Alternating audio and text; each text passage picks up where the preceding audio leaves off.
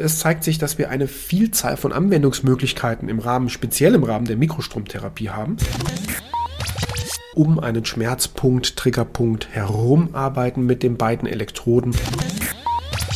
Es gibt die verschiedensten Größen und Formen. Es gibt kleine runde Elektroden, die mit einem sogenannten Clip, also von dem Kabel vom Gerät aus einfach, da wird das Kabel aufgeklippt auf die Elektrode.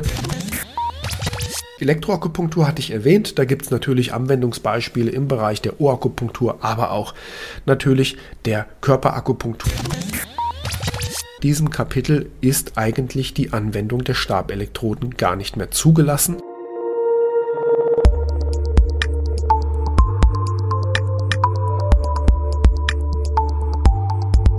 Herzlich willkommen zu einer neuen Podcast-Episode der Luxamed GmbH. Mein Name ist Patrick Walicek und in dieser Episode haben wir wieder eine Hybrid-Version. Das bedeutet, diese Episode ist auch als Video auf YouTube anzusehen bzw. erhältlich und hier im Podcast natürlich nur im Audio. Alle Links zum Podcast wie auch zum YouTube-Video werden wir natürlich in den Show Notes verlinken. So, also beginnen wir. Und das heutige Thema ist das Thema Anwendungsmöglichkeiten beziehungsweise Applikationsmöglichkeiten der Mikrostromtherapie. Der Klassiker natürlich Stabelektroden versus Klebeelektroden und um dieses Thema werden wir uns heute ein wenig kümmern und so ein paar Informationen über die verschiedensten Anwendungsmöglichkeiten geben. Fangen wir direkt mal an. Was gibt es so? Ich meine, es gibt eine Vielzahl. Dieser Vortrag beziehungsweise dieser Podcast erhebt natürlich keinen Anspruch auf Vollständigkeit. Es gibt bestimmt noch viele weitere Applikationen Kommunikationstechniken, aber ich habe mal die rausgesucht, die mir in den letzten 20 Jahren so untergekommen sind. Natürlich an erster Stelle das Thema der Klebeelektroden die es ja in allen möglichen Varianten, Formen und Größen gibt. Dann haben wir noch Fließelektroden. Wir werden später noch direkt auf, darauf eingehen, auf die einzelnen Formen und die Vor- und Nachteile natürlich ausarbeiten. Also Fließelektroden, dann haben wir selbstverständlich die Stabelektroden, die viele Anwender der Mikrostromtherapie kennen und schätzen gelernt haben in der Vergangenheit. Dann haben wir sogenannte Gummielektroden und dann gibt es natürlich noch den Bereich von feuchten Bandagen beziehungsweise feuchten feuchten Handtüchern und so weiter und so weiter. Aber um diese fünf werden wir uns heute mal ein wenig kümmern. Bevor es so richtig losgeht, was gilt es im Vorfeld zu beachten? Denn man glaubt ja, als Anwender hat man eine gewisse Freizügigkeit der Anwendung. Das ist zwar richtig, aber auch falsch, denn was man auf jeden Fall beachten muss als Anwender bzw. Betreiber von Medizinprodukten ist die Medizinprodukte-Betreiberverordnung.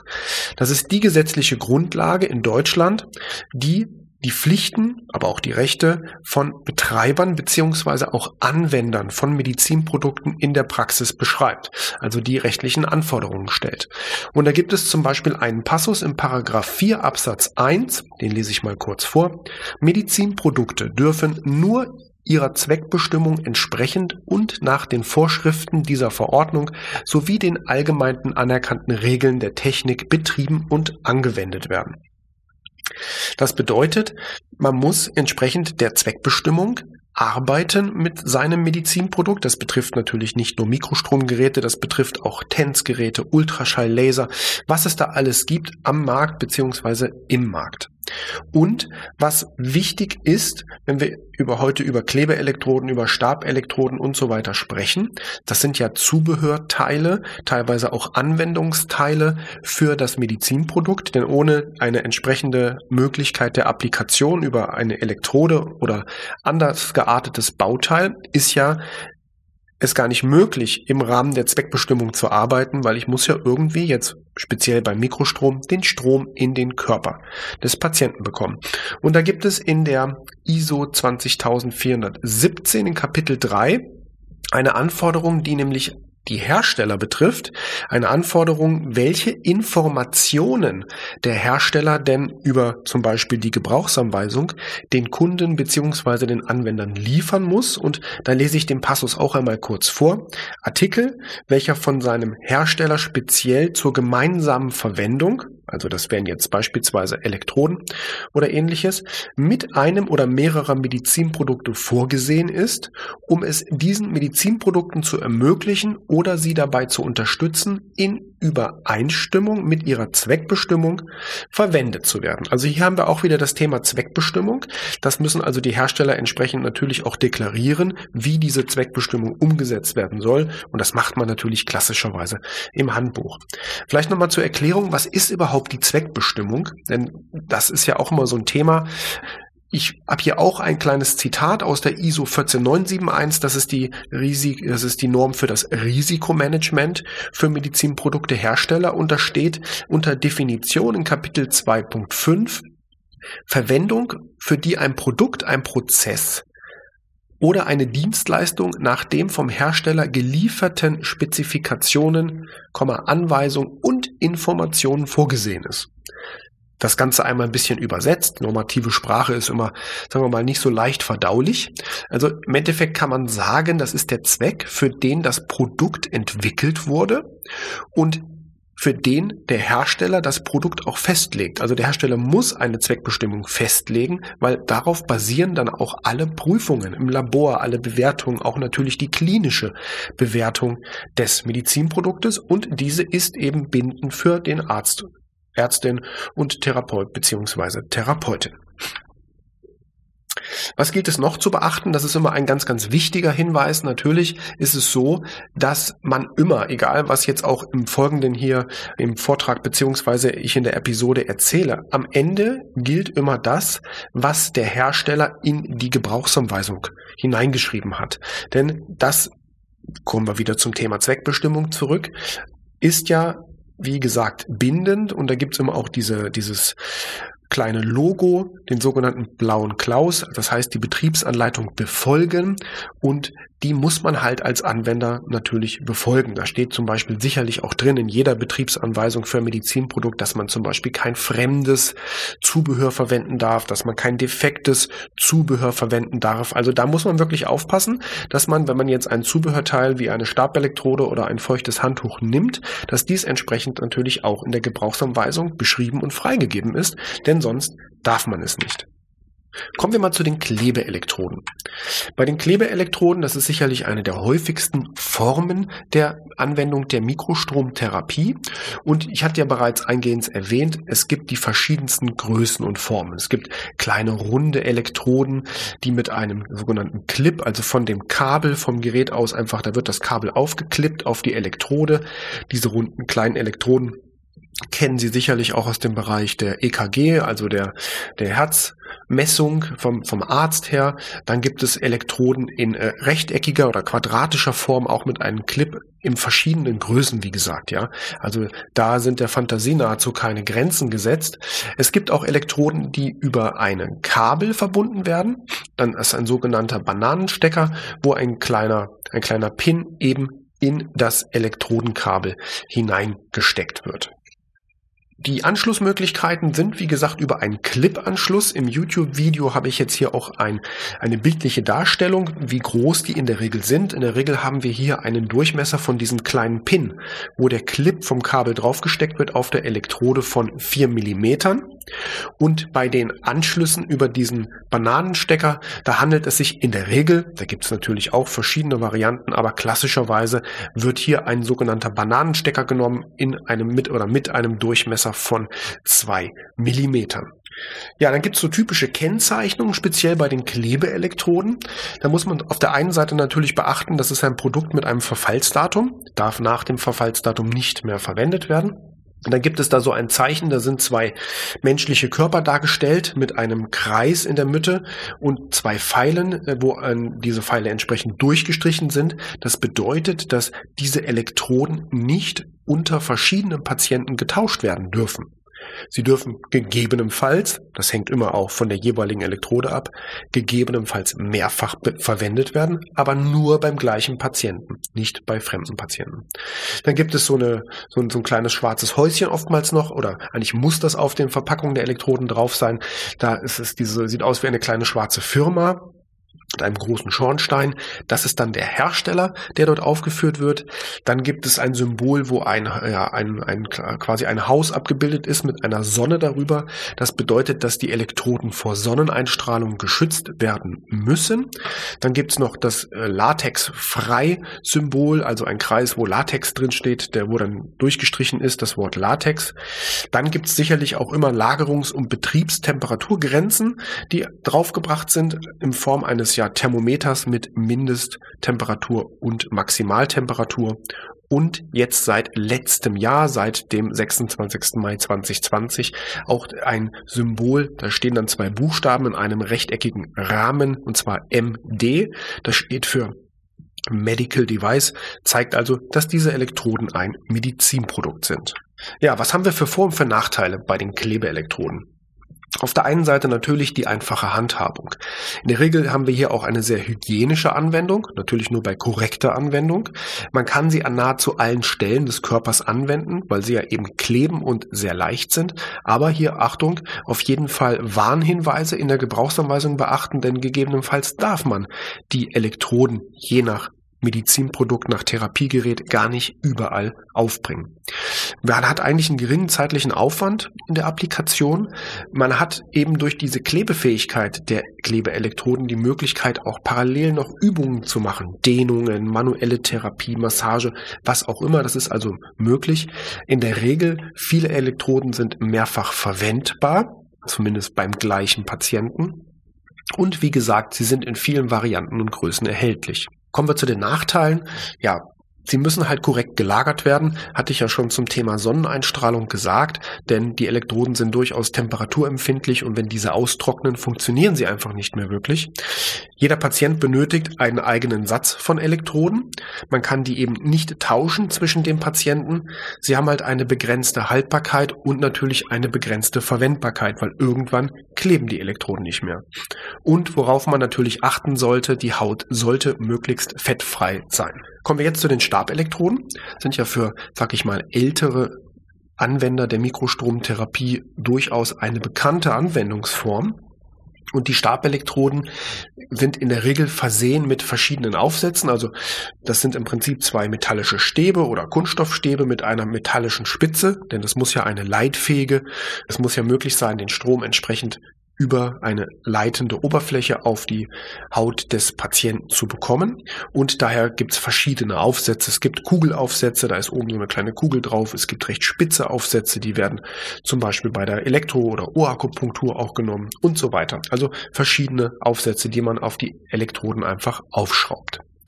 Dann gibt es noch so Sonderanwendungen. Es gibt auch so Handaufsätze, die beispielsweise der Patient nimmt eine, eine Elektrode in die Hand, hat dann so ein Handstück, was auf die Elektrode geschraubt wird und mit der anderen kann der Therapeut dann entsprechend bestimmte Akupunktur oder welche Anwendungsform auch immer durchführen. Klassischerweise gibt es da natürlich, sage ich mal, viele Möglichkeiten. Man kann beispielsweise um einen Schmerzpunkt, Triggerpunkt herum arbeiten mit den beiden Elektroden. Man kann eine Elektrode direkt auf den Schmerzpunkt setzen und mit der anderen drumherum arbeiten. Man kann Narben behandeln, gerade ältere Narben entstören bzw. ausstreichen, dass die Narben wieder weich werden, das Gewebe weich wird und natürlich die Muskulatur, auch gerade größere Muskelgruppen sehr gut behandeln in Form von Ausstreichen Streichen von der Mitte zum Ansatzursprung oder umgekehrt zusammenziehen, je nachdem, ob man sie eher tonisieren oder detonisieren möchte. Ja, die Elektroakupunktur hatte ich erwähnt. Da gibt es natürlich Anwendungsbeispiele im Bereich der Ohrakupunktur, aber auch natürlich der Körperakupunktur, wo man natürlich dann hier sehr punktuell auf die Akupunkturpunkte eingehen kann. Ja, jetzt haben wir aber speziell bei den Stabelektroden seit einiger Zeit ein Problem, nämlich, dass wir ja bei elektrischen Medizinprodukten, wie ja Mikrostromgeräte ein elektrisches Medizinprodukt sind, natürlich eine leitende Verbindung zum Patienten herstellen müssen. Das ist ja klar. Wir wollen ja den Strom, die Frequenzen über irgendein Teil, jetzt in dem Fall Stabelektroden, auf die Haut des Patienten äh, möchten wir die auf die Haut des Patienten bekommen. Jetzt gibt es aber auch bestimmte Bewertungen, die man als Hersteller durchführen muss bei elektrischen Medizinprodukten, denn in erster Regel müssen die natürlich sicher sein. Also es darf ja nicht zu einer äh, Gefahr eines elektrischen Schlages kommen und so weiter. Und schauen wir uns hier speziell ein Kapitel an in eben dieser Prüfnorm, für die elektrische Sicherheit von Medizinprodukten. Das ist die IEC 60601-1 und da gibt es ein ganz bestimmtes Kapitel, da gehe ich gleich nochmal näher drauf ein und nach diesem Kapitel ist eigentlich die Anwendung der Stabelektroden gar nicht mehr zugelassen, beziehungsweise ähm, entspricht nicht den Grundsätzen der elektrischen Sicherheit. Was bei den Stabelektroden auch noch dazu kommt, oftmals ist es zumindest so, je nachdem, welche Art von Stabelektroden man hat, dass wir oftmals hier einen mangelnden Nachweis der Biokompatibilität nach ISO 10993 haben. Denn jedes Bauteil oder jedes Teil von einem Medizinprodukt, was mit dem Patienten in Kontakt kommt, sei es auf der Haut, auf der Schleimhaut, Blut und so weiter und so fort, muss einen bestimmten Bewertungskreislauf zur Biokompatibilität durchlaufen und das Ganze muss nachgewiesen sein. Jetzt gibt es zum Beispiel Stabelektroden, gerade die Aufsätze, die eben auf die Haut kommen, die haben beispielsweise einen Nickelanteil und bei Patienten mit Nickelallergie kann das durchaus Probleme auslösen. Also da sollte man auf jeden Fall drauf achten, aber gerade was den Punkt der elektrischen Sicherheit betrifft, ähm, habe ich ja gesagt, möchte ich hier nochmal ganz kurz auf einen, auf einen Artikel oder beziehungsweise auf ein Kapitel eingehen. Und das lese ich auch gerne mal vor. Ist natürlich jetzt wieder normatives Deutsch. Ich probiere das dann zum Ende hin einmal zu übersetzen. Patientenleitungen, zum Beispiel Kabel, an denen Klebeelektroden befestigt werden, müssen so ausgelegt konstruiert sein, dass während ein Patient an das Medizinprodukt angeschlossen ist, kein Kontakt mit Erdpotenzial oder möglichen gefährlichen Spannungen möglich ist. So muss beispielsweise, wenn ein Kabelende herunterfallen sollte, dieses so konstruiert sein, dass die leitenden Bereiche keinen Kontakt zu einer ebenen Oberfläche bekommen können. Der Mindestabstand von dem tatsächlich stromführenden Teil und einer gegebenenfalls ähm, ebenen Oberfläche muss mindestens 0,5 Millimeter betragen. So steht es in Kapitel 8523 der IEC 60601-1. Und wenn wir uns das mal vorstellen, dann ist es so, dass eigentlich diese Anforderung äh, klarstellt, dass die Anwendung mit Stabelektroden nicht möglich ist. Jetzt müssen Sie sich vorstellen, Sie halten eine Elektrode am Patienten und die andere fällt herunter und kommt entweder mit einer mit einem geerdeten Teil in Berührung, dann hätten wir einen sogenannten Erdschluss, das ist also nicht zugelassen. Oder noch schlimmer, ähm, diese Stabelektrode, die runterfällt, kommt gegebenenfalls mit einem defekten anderen elektrischen Gerät in Berührung, das gerade Spannungen abgibt, dann würde natürlich der Patient direkt eben diese Spannung über die Gegenelektrode abbekommen. Eine Isolation der Stabelektroden, wie sie in der Norm 60601 gefordert ist, können wir aber nicht machen, weil wenn wir, den wenn wir die Oberfläche isolieren würden, ja, dann wäre die Anwendung nicht möglich, weil wir keinen Stromfluss mehr hätten. Also das sollte man auf jeden Fall dringendst beachten. Kommen wir mal grob zu den Vorteilen und Nachteilen. Also von den Stabelektroden, die Nachteile, denke ich, liegen nach dem eben Gesagten auf der Hand. Bei den Vorteilen sehen wir, wir haben natürlich eine punktuelle Anwendbarkeit. Man kann es sehr gut kombinieren mit Massagen, Lymphdrainage oder manuelle Therapie. Man kann Elektroakupunktur durchführen und man kann natürlich sehr gut isolierte Bereiche wie Muskeln oder Triggerpunkte behandeln. Ja, die Nachteile. Biokompatibilität, äh, Biokompatibilität der Materialien oftmals nicht nachgewiesen. Es ist nach der entsprechenden Norm für elektrische Sicherheit nicht sicher. Es muss tatsächlich nach jeder Anwendung gereinigt werden, weil diese, die Aufsätze natürlich für verschiedene Patienten benutzen und man hat, je nachdem, was für einen Aufsatz man nimmt, ist ja die Kontaktfläche von der Elektrode, von dem Kopf zur Haut oftmals sehr gering und das heißt, man hat einen sehr hohen Übergangswiderstand, gerade bei punktuellen Aufsätzen auf die Haut. Das könnte zu sehr starken Kribbeln führen, weil natürlich dann hier automatisch die Spannung erhöht werden muss, um die benötigte Menge an Mikrostrom transportieren zu können. Kommen wir zu weiteren Applikationsformen, hatte ich ja eingehend auch erwähnt. Wir haben hier die Fließ- oder Gummielektroden. Das sind im Prinzip so saugfähige Fließelektroden, die befeuchtet werden müssen, um eben eine leitende oder leitfähige Oberfläche zur Haut des Patienten zu bekommen. Dann gibt es die sogenannten Gummielektroden. Das ist im Prinzip nichts anderes als ein, ja, ein schwarzes Gummi, was man auch tatsächlich zurechtschneiden kann mit einer Schere.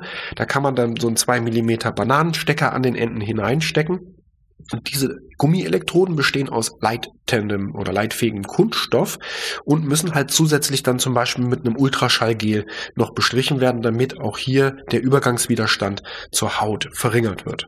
Auch hier muss man natürlich die Warnung aussprechen, gerade bei den Fließelektroden Verwendung von Wasser und dadurch, dass die Elektroden sehr leicht abfallen können, wenn man sie jetzt zum Beispiel mit, nicht gerade mit, mit festen Fixierbändern auf dem Körper befestigt, auch dann haben wir natürlich das Problem der 6061 wie bei den Stabelektroden aus Kapitel 8523. Also da auf jeden Fall aufpassen und schauen, ob das geht oder nicht geht.